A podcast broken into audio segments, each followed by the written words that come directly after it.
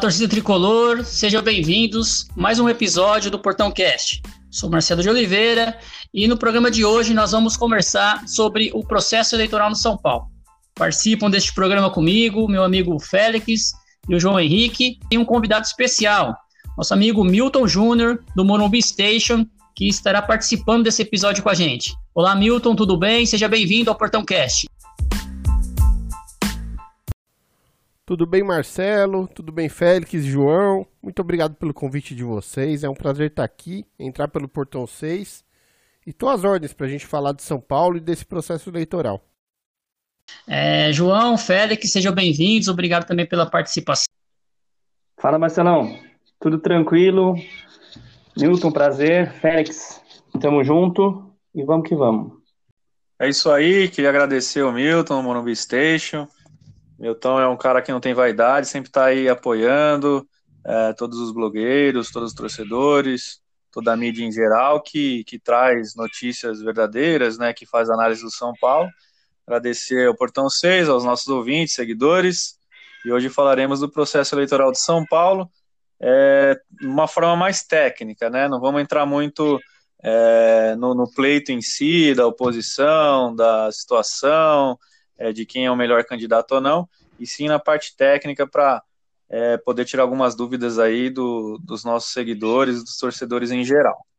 Bom, gente, como o Félix falou, né, a ideia aqui é a gente explicar um pouquinho sobre como funciona aí o processo eleitoral de São Paulo, até para nós, torcedores comuns, é, saber, inclusive, quem cobrar, né, quem, quem que a gente vai cobrar num caso de, da situação que está o São Paulo hoje. E para começar aí, para a gente falar desse, desse assunto do São Paulo, a gente começa por quem realmente vota lá no, no, no, no presidente, né? Começando aí pelo como participar do processo eleitoral de São Paulo. Exatamente, Marcelo. Na verdade, como todo clube, ou fazendo uma analogia um condomínio, né, que fica simplificado aí para o pessoal entender, existe um estatuto, né, e um regulamento interno. É, então, para o cara poder ser sócio do São Paulo, não tem muito segredo, né? Tem que pagar para ser sócio, adquirir uma joia e contribuir com o clube é, mensalmente, né? Contribuição associativa. Temos apenas alguns tipos de, de sócios que não pagam, de associados que não pagam é, essa contribuição. Então, são classificados em sete tipos de, de associados, né? Então tem lá os grandes beneméritos, tem os beneméritos, tem os honorários, tem os remidos, olímpicos, os usuários e os temporários. Desses sete, não sei se o pessoal conhece, os quatro primeiros que eu falei não pagam. E eu já faço até uma, uma crítica aqui que eu acho que os atletas olímpicos, né, deveriam também não pagar a contribuição associativa, e somente os usuários e os temporários. Mas enfim, é, quanto aos sócios, Milton, quer fazer alguma colocação de início? Ah, Félix, é importante saber que o sócio do clube ele adquire o direito de votar após dois anos de participação no quadro social, desde que ele esteja adimplente. Então, é, para essa eleição aqui, quem entrar agora, daqui para o final do ano, não vota. E para votar na próxima, tem que manter dois anos é, de mensalidade em ordem para estar tá apto a votar na próxima eleição lá em 2023. E aí você vai lá, desfruta do, do espaço social do clube, que é muito legal, enfim. E tem essa opção, como o Milton falou aí, depois de um tempo de contribuição, de você poder votar para, para eleger não o presidente, né? Aí que vem a segunda parte, que os sócios do clube que são eleitos, que são elegíveis para votar, tem toda essa questão aí de dois anos de associação, é, de, de estar adimplente, eles não votam diretamente no presidente, né? Como, como funciona esse processo aí, Félix? É, exatamente. Então, o primeiro passo ali da pessoa que quer estar é, tá mais próxima da política, da administração do São Paulo, é primeiro, infelizmente, estar tá no social, né? Existe aí uma, a discussão de separar o social do futebol exatamente é, para evitar que pessoas que não estão nem aí com o futebol, às vezes nem são São Paulinos, é, possam estar tá interferindo né, nas decisões que comprometem o futebol. Mas é isso aí, eu quero. Eu estou no clube, eu sou sócio, eu estou dois anos ali é, ininterruptos contribuindo. Como é que eu faço para virar conselheiro? Se o Milton quiser passar aí, não sei se ele está em mãos, senão eu passo aqui conforme estatuto. É importante dizer que o sócio adquire capacidade de votar com dois anos de associação, mas ele só vai adquirir a capacidade de ser votado para conselho com oito anos de associação. É, observados alguns requisitos. É, talvez o mais importante é a São Paulinidade. Quando você se associa ao clube, você declara lá, como sócio, mero sócio ainda, qual é o clube da sua preferência. E lá na frente, quando você quiser ser conselheiro, existe uma regra que diz que você tem que ser São Paulino. E essa São Paulinidade tem que ser atestada por outros conselheiros. Então é um pré-requisito que é importante, que pelo que a gente ouve, não é levado ao pé da letra lá no clube. E causa muita confusão, né? Porque veja só onde estamos atualmente. Mas é uma regra prevista que deveria ser observada. Para ficar sócio do clube, não precisa ser São Paulino. Pra, para fazer parte do conselho do clube, sim. A princípio tem essa regra, a, a fé, a declaração de, de fé, como se chama, né? Que você diz que é São Paulino e outros conselheiros atestam essa condição, que é justamente para que você, teoricamente, tenha mais zelo pelo, pelo, pelo clube, pelas decisões que vão ser tomadas dentro de um conselho. É, há uma discussão, né, Milton, é, sobre essa questão de, de a gente vê várias vezes, né, de não São Paulinos frequentando o social. Isso não é proibido, né? É, o, é permitido que a pessoa seja sócio do clube. E no passado não, é, é não, não tinha os condomínios, não tinham piscinas, não tinham quadras como tem hoje. Então as pessoas normalmente é, se associavam a clubes aqui na cidade de São Paulo, principalmente, né? Tem grandes clubes aí, Pinheiros e vários outros clubes e as pessoas, às vezes, por, por, por morar na região e, e, o, e o bairro do Morumbi, onde está localizado ali, é uma região nobre da cidade, às vezes aproveitavam e se tornavam sócios do clube, mesmo não sendo São Paulinos. Então, isso não é nenhuma proibição. O que a gente não gosta, não gosta de acontecer é que essas pessoas não São Paulinas participarem do, da, das decisões políticas do São Paulo. Então, houve uma mudança do estatuto aí, quais são as quantidades de conselheiros que, que, que o associado vai poder votar, quantos são eleitos, como que funciona isso? É isso aí, só completando o que o Milton falou, então, é, ser São Paulino, a gente fala que, que é subjetivo, né? É, é, difícil a pessoa aprovar ali, lógico, você pode ver lá a rede social, ver o que ele postou, pode ver se o pai é, se o, se o irmão, se a família, se os amigos, se o contexto dele, se ele frequenta o estádio, mas é subjetivo esse requisito, por isso que dá muita confusão. Então, para tentar evitar essa é, subjetividade, né, o, o, estatuto prevê que ele tem que declarar ser São Paulino e é, conselheiros vitalícios têm que é, assinar também dizendo que ele é São Paulino, né? Então, é, esse foi a tentativa aí do nosso estatuto, nosso regulamento, de só deixar São Paulinos, mas a gente sabe que, infelizmente, é, não é isso que acontece. E aí, voltando à sua pergunta, é, o São Paulo vinha com 240 cadeiras né, de conselheiros. Então, dessas 240, a gente aumentou para 260. Então, de, desse tem 240, vai para 260. Hoje, hoje nós temos 222 cadeiras preenchidas. Teremos agora é, a nomeação de mais 10 conselheiros vitalícios. Tá? Então, sempre que, que abrem é, por renúncia ou por morte, sempre que abrem 10 cadeiras de vitalícios, tem que esperar juntar 10, a gente tem aí é, a eleição para esses 10. Se de repente tem 6, 7, 8, tem que esperar é, juntar esses 10 para é, poder completar novamente, né? Milton quiser completar. É, cabe uma parte aqui nesse, nesse ponto, que aqui vai a primeira crítica a previsão, porque ele fala que você tem que esperar completar 10, mas no momento, por exemplo, nós temos 16 vagas. 16 cadeiras vagas. E só vai preencher 10, porque eles querem esperar completar mais 10. E não faz muito sentido, né? Talvez valesse a pena 10 ser o mínimo, mas não ter limite de máximo. Porque se acontece que nem houve no Santos agora, que em meio da pandemia é, faleceram 11 conselheiros só em decorrência aí do, do Covid, é, imagina você ter que ficar esperando de 10 em 10, né? Não, não faz muito sentido. Mas a regra é essa. Tanto que temos 16 cadeiras vagas, 16 ou 17, agora está me falhando a memória se já houve mais um falecimento. E dessas 16 vão preencher 10 e vão deixar ainda 6, 6 dessas 16 esperando completar 10. Então é uma coisa que poderia ser melhorada.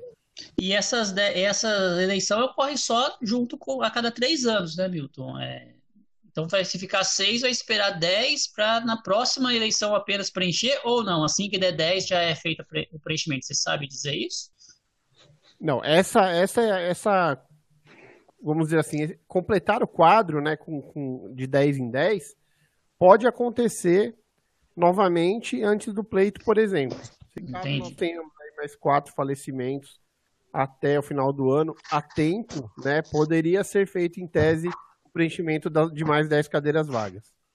Ah, legal. A, a, eleição que é de 3 em 3 anos é a eleição ordinária, que é a eleição que vai, que vai ter no final do ano, para decidir os novos conselheiros eleitos e a diretoria executiva.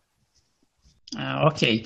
Então, lembrando, então, novembro a gente vai ter a eleição aí para decidir esses 100, esses novos conselheiros eleitos, que não pode, pode, não necessariamente não são 100, né? É só o preenchimento do, do 100 é, que precisam ser eleitos.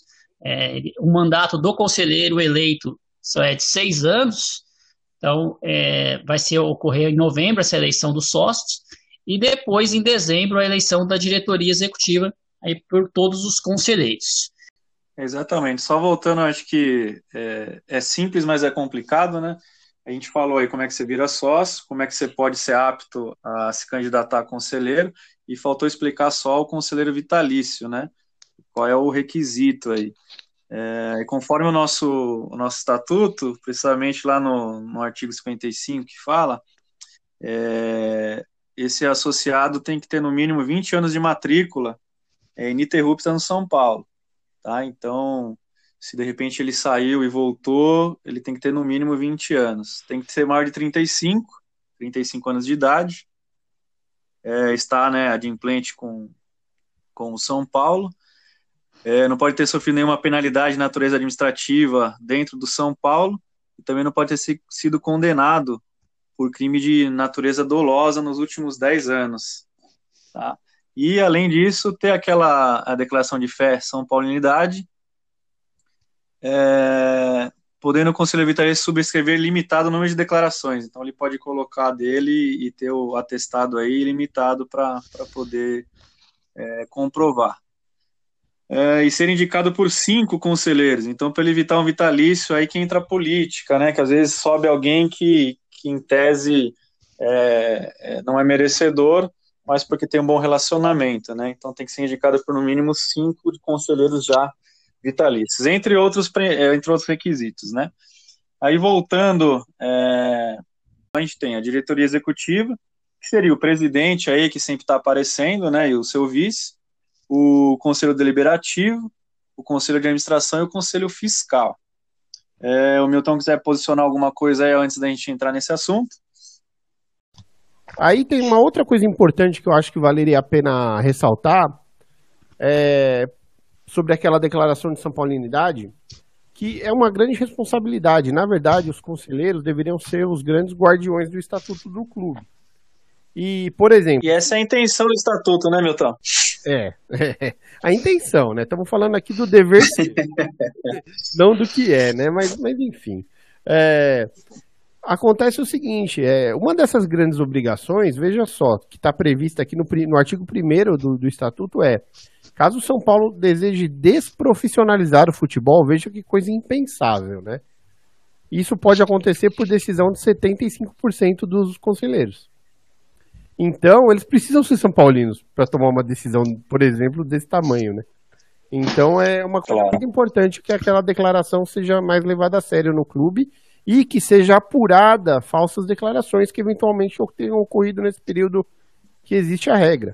Porque talvez seja uma coisa que, por ser um clube, por ser ainda um modelo muito de paternalista, né, aquela coisa de amizade e tal, talvez eles não levem isso mais a sério, mas deveriam levar mais a sério justamente para a gente evitar é, coisas desagradáveis, né, com gente eventualmente tenha simpatia por outros clubes aí em cargos importantes. É, eu acredito que hoje a gente tem ferramentas para isso, né? As redes sociais, né? A, a publicidade aí de, de onde a pessoa tá, de foto, etc, etc, é muito mais fácil do que antigamente. É, antigamente a gente ia mais pela família e, e pelo ciclo de amizade. Hoje em dia a gente consegue descobrir é, facilmente aí qual que é a, a preferência da pessoa, né? Chegou a parte que a gente vai é, ter a, a eleição lá em dezembro, que vai eleger então o Conselho Deliberativo de São Paulo, que vai eleger a diretoria executiva, o Conselho Fiscal, o Conselho de Administração. Então, para falar um pouquinho dessa eleição aí, Félix, como que funciona essa questão da votação? Exatamente. É uma dúvida que o pessoal sempre é, manda, né? Se esse voto se é fechado, é secreto. E não, as cédulas contêm os nomes dos conselheiros, né? Então é possível saber em cada um votou. Em partes é bom porque dá é, veracidade ali, não fica um negócio ocioso. E por outro lado é ruim porque aí é muito político, né? Então você faz aquele conchavo e você tem que provar ali que, que aquele voto que você prometeu foi, foi cumprido. Apuração são primeiro é contados os votos do Conselho Deliberativo.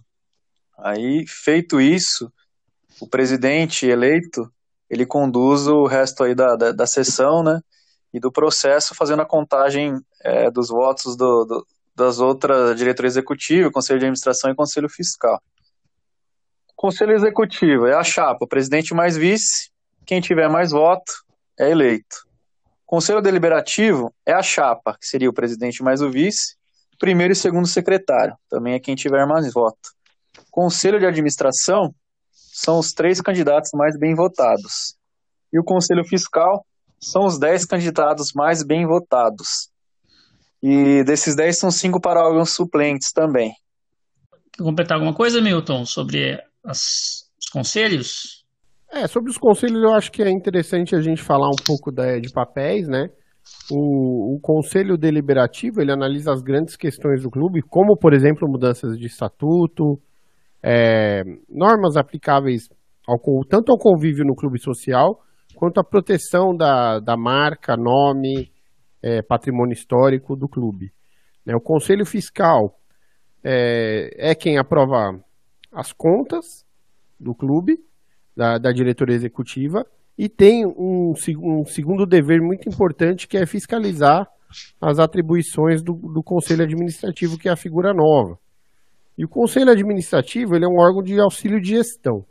Muito ao contrário do que vem sendo falado, é, nós temos aí, depois a gente vai tratar um pouco disso, mas enfim, os candidatos aí à próxima eleição é, foram pessoas próximas à administração do São Paulo. E se discute sobre conselho de administração. É, não é um mero órgão de avali avalização de, do que é feito pela diretoria executiva do clube. É um órgão importante que deveria servir para ajudar a diretoria executiva a cumprir o seu papel. E o estatuto prevê até a criação de uma comissão de três pessoas destacadas pelo conselho administrativo para ajudar a diretoria executiva no dia a dia. Então é algo que não foi feito nessa última administração, que ainda ocorre, né? Mas é algo que deveria ocorrer a partir da próxima, independente de quem vença. Porque a partir do momento que o conselho de administração se coloca como órgão que efetivamente ajuda a pensar estrategicamente como o clube vai ser gerido, muitas coisas é, são evitadas. Porque as decisões são descentralizadas e mais pessoas começam a participar da tomada de decisão e teoricamente isso favorece uma decisão mais responsável. É legal essa colocação aí do Milton, né, com relação a, a, ao papel do conselho administrativo aí, que é de auxílio, né, de auxiliar a diretoria executiva. Desculpa te cortar, só para o Conselho de Administração, como é um órgão criado no novo estatuto, né, é bom a gente só passar um. Eu deixei alguma marcação aqui para a gente poder falar. É, ele foi criado pelo novo estatuto, né, composto por nove pessoas: o presidente, o vice e três membros independentes. Foi o que o Milton falou. Eles podem ser remunerados e não podem ter vínculos políticos, administrativos ou de parentesco no presente ou nos três anos anteriores com qualquer membro do Conselho Deliberativo, do Conselho Fiscal, do Conselho de Administração da, da diretoria eleita, da diretoria social ou da diretoria executiva. Então eles tentaram aí dar, um, dar uma segurada, né? É, entre aspas, é o, o dever ser que o, o Milton falou, esses três membros independentes não ter nenhum vínculo político, administrativo, parentesco é, com os conselheiros, com quem compõe né, o conselho deliberativo, o fiscal e o administrativo. Então é importante te, é, deixar claro isso. Eles também podem fazer aprovação de currículos para é, aqueles que vão trabalhar no São Paulo remunerados.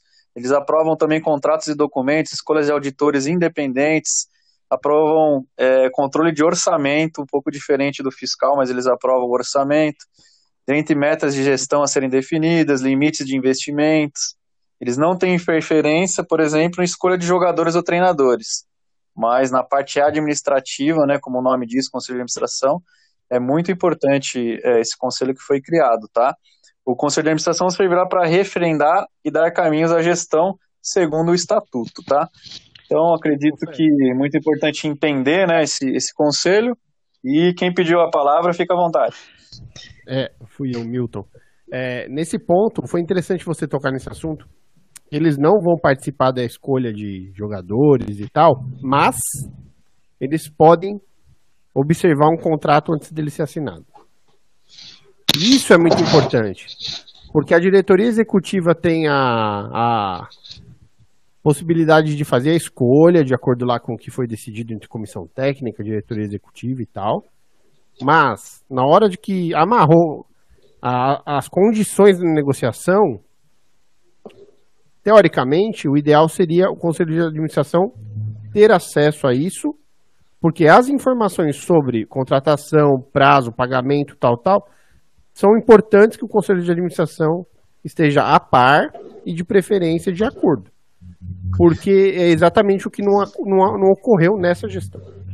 E é importante. Então, quer dizer, não é que o conselho de administração vai começar a indicar jogador, vai começar a, a entrar mais na parte do futebol, né, do, da parte técnica do futebol. Mas o conselho de administração vai ficar atento a cláusulas que possam ser nocivas ao clube. E isso é muito importante. Porque às vezes uma negociação ela é futebolisticamente boa, mas ela é comercialmente ruim.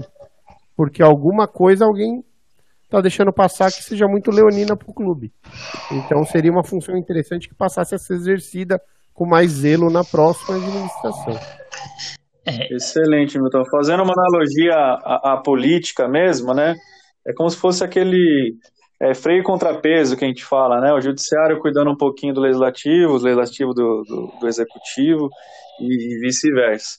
E como você falou, principalmente na parte de comissão aí dos contratos. Ele não vai falar se o jogador tecnicamente é bom ou não, mas ele pode falar é, que os valores estão fora do mercado, que a comissão está errada, ou que tem alguma coisa obscura no contrato, como o Milton deixou claro aí. Bom, e para esse ano aí a gente já tem a definição dos dois candidatos, né? Os candidatos das chapas, e a gente pode falar um pouquinho aí, embora foi muito falado, debatido nessa semana, é, quais são os candidatos.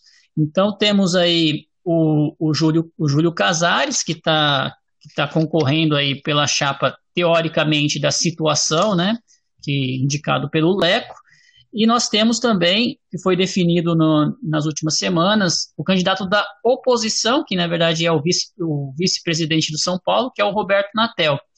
E para falar um pouquinho desses candidatos aí, Milton, que, que é mais do mesmo esses dois candidatos? Pra, na minha visão, é mais do mesmo, né? Qual que é a sua visão dos candidatos aí que postulam ser presidente do São Paulo? Então, Marcelo, é...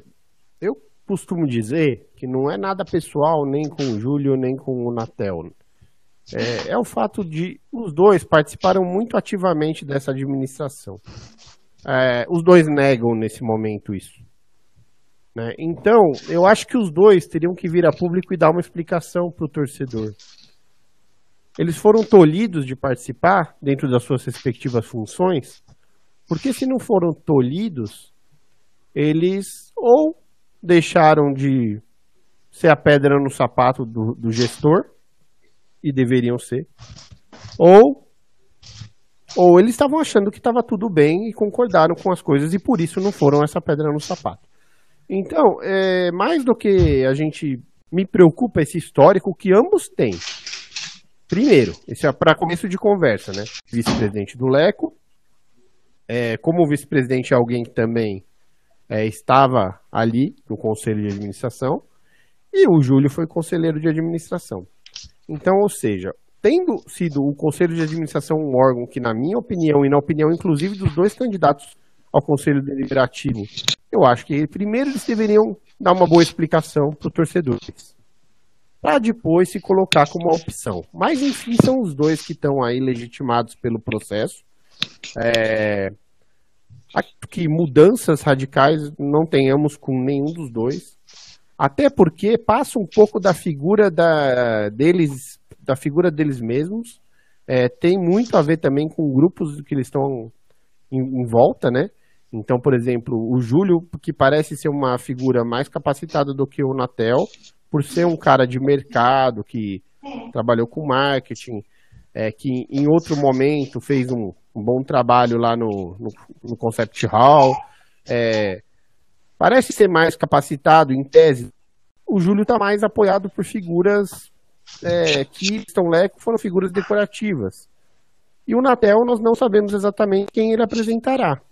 É, alguns tópicos que um e outro querem querem atuar, algumas coisas que eles consideram importantes, e muitas delas importantes mesmo, principalmente o Júlio, que saiu na frente e está fazendo sua campanha já há dois meses já apresentou tópicos que realmente são importantes, mas ainda não apresentou quem vai fazer na gestão dele, quem vai ser a pessoa de confiança em cada área e nem como vai fazer, que é o mais importante.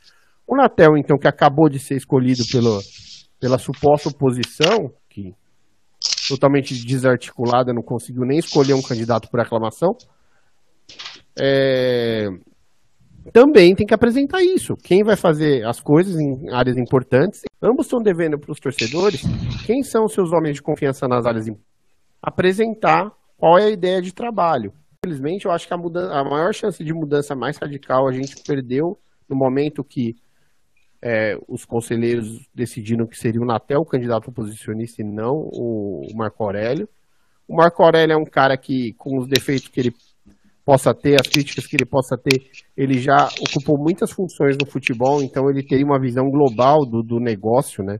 Que seria importante, talvez, para trazer gente de fora, inclusive, para ocupar posições importantes, até porque ele estava na CBF até outro momento, então ele conhece muita gente. Porque uma coisa importante de ser dita, é, tanto o Natel quanto o Júlio, eles vão ter que se cercar de gente boa no esporte, não adianta trazer um empresário super reconhecido que não tenha experiência no esporte. É, o melhor dos mundos seria buscar grandes executivos em outros clubes. Porque assim a gente para de correr risco de alguém que está pela primeira vez na, fun na, função. Como aconteceu com o Raí, como aconteceu até com o, com o Pássaro nessa função mais recente dele. Então, para trazer esses caras do mercado, você precisa ser bem, bem relacionado e conhecer o mercado do futebol para fora do portão do São Paulo, que é o que eu acho que está faltando lá dentro nesse momento. É, Félix, João, alguma observação em complemento com relação aos candidatos? Qual a visão de vocês? É, só falando, né, como o Milton disse, a, a oposição acabou decepcionando muitos São Paulinos aí com a escolha do Natel. Então, o Júlio ali que vinha sendo muito criticado, né?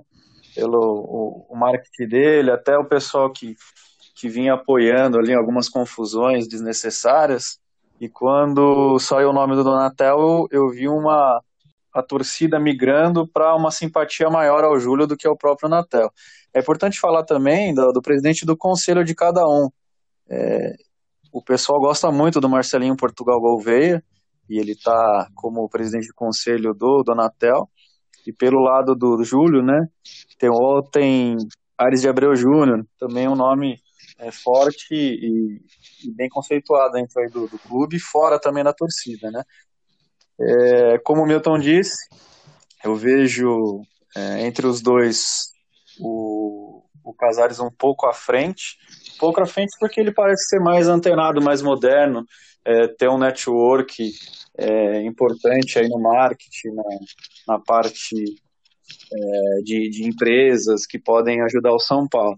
Mas ele também é um conselheiro vitalício, era membro é, da gestão Leco, membro do conselho de administração e foi um dos mais votados. Ele foi o mais votado, o conselheiro mais votado no, no conselho de administração.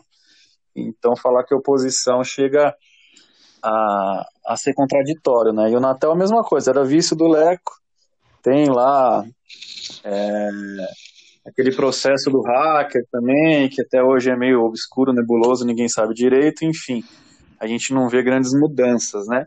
O que a gente torce é que é, possamos estar errado e que, que sejam mudanças satisfatórias e que o São Paulo volte a, aos seus dias de glória aí, é, que já há, mais de 12 anos a gente está nessa expectativa, né?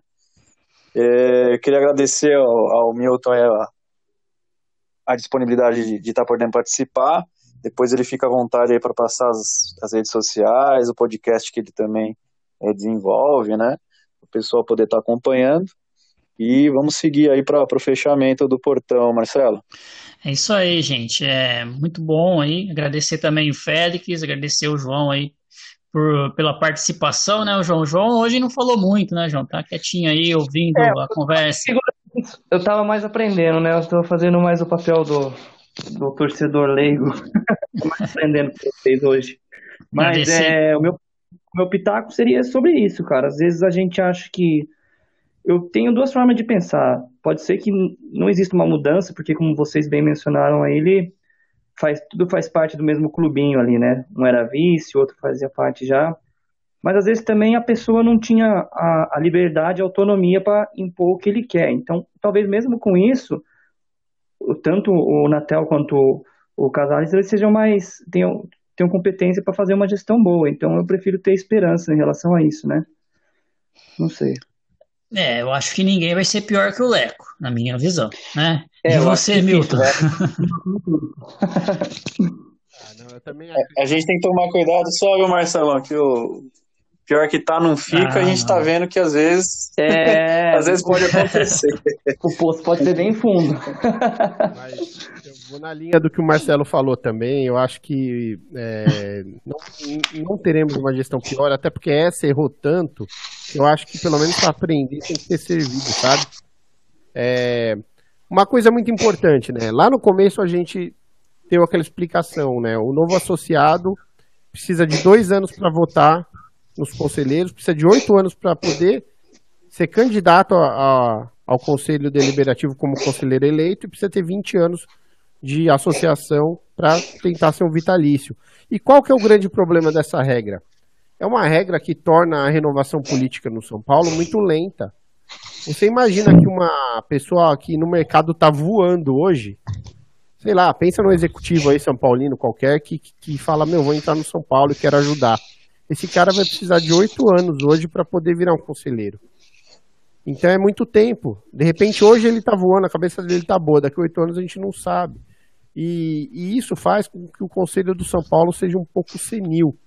E é uma coisa que poderia mudar. É uma regra que, de repente, é oito anos de, de sócio para poder ser votado como conselheiro, eu acho que não é mais condizente com a realidade que a gente vive. A informação hoje é muito maior, as pessoas sabem muito mais cedo das coisas importantes e talvez a maturidade chegue um pouco mais cedo também. Então, de repente, diminuir um pouco esse tempo mínimo para a pessoa ser eleita para conselho pode ser interessante para renovar um pouco o clube. Muita gente que já está lá dentro seria beneficiada com isso. E uma outra regra que eu acho que o São Paulo poderia pensar em mudar para a próxima eleição, não mais para essa, é permitir que o sócio torcedor vote na eleição de 2023 é, para presidente, lógico, né? E, e que essa eleição, mesmo que ela não seja direta, ou seja, o voto do sócio torcedor não precisa ter o mesmo peso do sócio que está lá dentro, do, do conselheiro que está lá dentro. Mas tem que ter algum peso na eleição, algum modelo que se estude. 30% de participação de sócios torcedores, 40%. Não sei.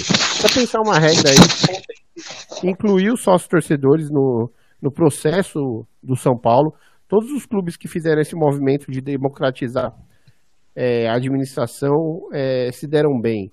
É, e não só com a abertura do processo. Por exemplo, o primeiro impacto que isso teria, se uma regra, por exemplo, muda em 21 para prever isso, seria que os torcedores entrariam no programa de sócios torcedores, isso geraria mais receita para o clube e os torcedores teriam interesse em manter as mensalidades em ordem para poder participar da eleição lá em 23 e assim participar da vida do clube ativamente. Acho que São Paulo pode pensar nessas modificações simples antes de pensar nas mais complexas, como por exemplo a SA, que tanto se fala. É legal, meu. Eu também sou favorável, acho que todos somos favoráveis a ampliar aí a capacidade do sócio, do torcedor comum, né, que é o sócio torcedor, poder participar do processo eleitoral. Né? A gente tem, pelo menos na indicação do presidente, ou uma parte da indicação do presidente. É, uma indicação da chapa, né? Se, se, na parte da chapa, sei lá. É, dá para pensar num modelo que, se quiser que faça essa participação, acho que é válido sim, sempre vai encontrar um modelo, até porque não é único, o, outros times já fazem isso, né? Não seria uma coisa inédita é.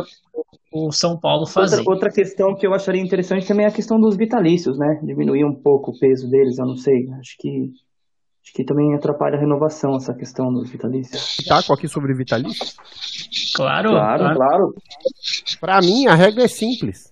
Vitalício que já é vitalício continua vitalício e não se elege mais vitalício. À medida que os vitalícios forem falecendo, você vai substituindo por eleitos. E pronto. Você respeita. É, você traz mais democracia, fica mais democrático o sistema, né? Já tem a condição. Você respeita quem já tem a condição, é a história de quem está no clube há tempo para conseguir essa condição.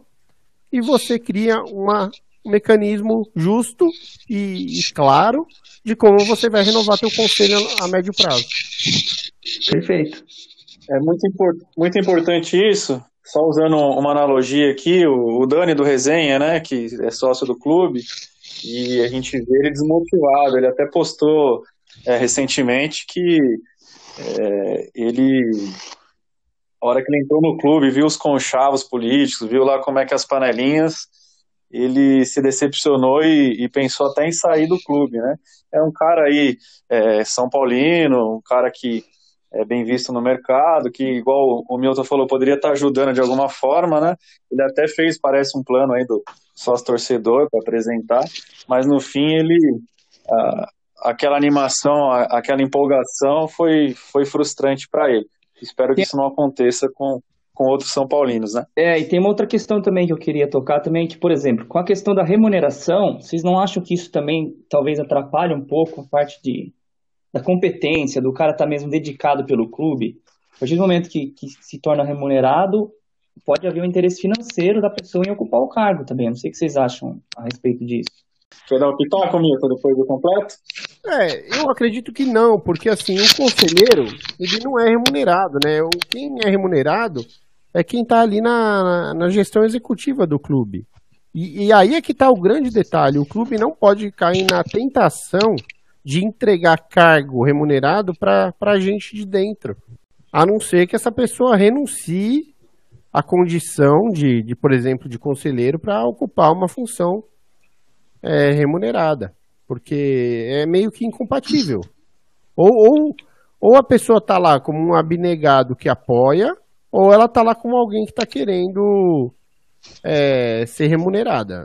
E a partir do momento que você não se habitua a trazer gente do mercado para ocupar essas funções remuneradas, você acaba caindo naquela facilidade de indicar alguém de algum grupo político, e isso é muito ruim para o clube. Eu concordo com o Milton. Eu acho que é, profissional preparado, capacitado para fazer alguma coisa, ele tem que ser sim remunerado e bem remunerado. Mas o que não pode é ser remunerado como na, na, gestão atual aí, sem resultados, né, sem metas definidas, sem um, parece que um planejamento definido. Então, eu vou até deixar aqui para a gente não entrar nessa discussão, mas, por exemplo, o Milton falou às vezes trazer um executivo que já deu certo em outro clube, que já demonstrou é, capacidade, mas ele não sendo São Paulino. É, essa é a grande discussão. O pessoal falou do pássaro, né? Vamos imaginar que o pássaro tenha, conseguido fazer um ótimo trabalho, um exemplo. Ele é palmeirense. E aí, você chama um cara que não é São Paulino para trabalhar no clube, se ele tiver essa capacidade é, com meta planejamento, é remunerado? Ou vocês são contra e, em tese, tem que ser só São Paulino dentro do São Paulo?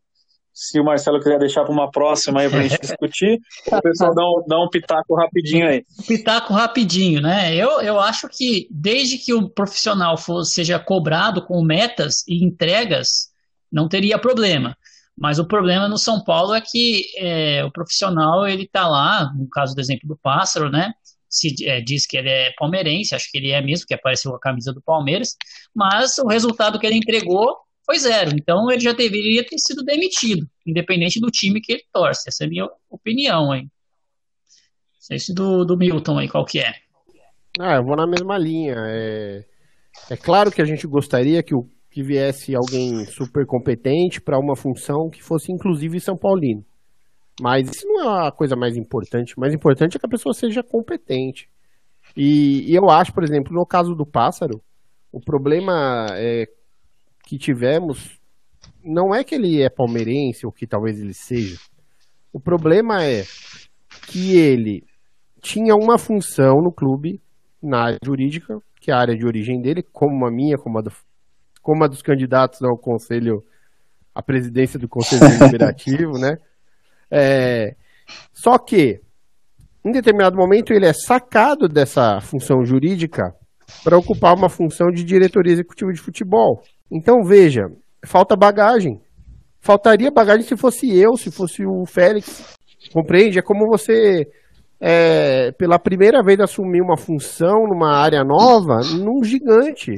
Não faz sentido. Para você botar numa função dentro de um gigante, você tem que trazer alguém que já tem cases no mercado naquela função específica. Então, é como você pegar um. Não te cortando, é como você pegar um sub-17 e jogar ele para jogar a Libertadores lá na quarta-feira à noite. É queimar muita etapa. O cara tem que ser muito bom. E, e às vezes ele é muito bom e mesmo assim não aguenta a pancada, né? Exatamente. A questão assim, porque muita coisa, principalmente nessa área do esporte, se adquire com, com experiência, com vivência e errando, sabe? Com certeza, por exemplo, ele vai ser um executivo melhor para os próximos clubes do que ele foi para o São Paulo. Por quê? Porque ele vai ter errado. Mas errou aqui, né? Errar no São Paulo, é, o São Paulo é muito grande. São Paulo não pode ter gente experimentando função pela primeira vez. Principalmente gente em posição de liderança. Porque posição de liderança exige comando, exige é, lastro para tomar decisões impopulares uma série de coisas, né? Que vale para todo mundo. Tipo, não é uma coisa pessoal com ele por ele ser palmeirense. Não, muito, muito pelo contrário. Nada a ver. É, incomoda, incomoda, mas por que incomoda? Porque o trabalho não foi bom. Se o trabalho tivesse sido bom, ninguém tava ligando pro time. É como outro dia eu ouvi falar, o careca, todo mundo diz que é Santista. Maior atacante que eu vi no São Paulo. Entendeu? Cara genial. Então, na hora que ele está lá sendo profissional, exercendo a função dele, não, não, importa muito essa questão. É que nesse momento que está todo mundo inflamado, é, até isso vira um, um chamariz assim para crítica, né? Mas aí eu acho que é ruim até, porque perde o foco principal da crítica. Exatamente, Milton. A capacidade para exercer uma função tão importante. Capacidade que eu digo é currículo mesmo, currículo, porque para o cara chegar no São Paulo e exercer uma função de executivo, ele tem que ter passado em outros lugares. É como o Murici, que passou pelo São Caetano, passou pelo Náutico, foi assistente do Tele antes de ser o grande Murici, treinador do São Paulo. Eu acho que só tem que ter a postura, né? A gente falando aí de, de repente, de um cara que, que, vem de outro clube, ou que torce para outro clube, é só a postura. Ele tendo postura é, fora do São Paulo, no que ele posta, no que ele faz, não importa o time, sim a competência e o resultado. Então, queria agradecer o Félix novamente, obrigado pela participação, João Henrique, aos nossos seguidores que acompanharam todo o programa, que nos seguem nas redes sociais, e mandar um agradecimento especial ao Milton, prazer tê-lo aqui, Milton, para fazer esse bate-papo com a gente, e tá aberto os portões aí para quando você quiser, estar à disposição do portão. Pô, eu agradeço o convite primeiro, sempre um prazer falar de São Paulo, sempre um prazer conversar com vocês, grandes amigos. Lá no começo, o Félix salientou, eu realmente apoio projetos que eu acho bacana e, projetos que eu vejo que é de gente que, que é o melhor de São Paulo, como é o caso de vocês. Então, para mim é uma honra estar aqui, agradeço muito pelo espaço, perdoe alguma falha e fico à disposição para outros temas, outros momentos, quem sabe momentos felizes.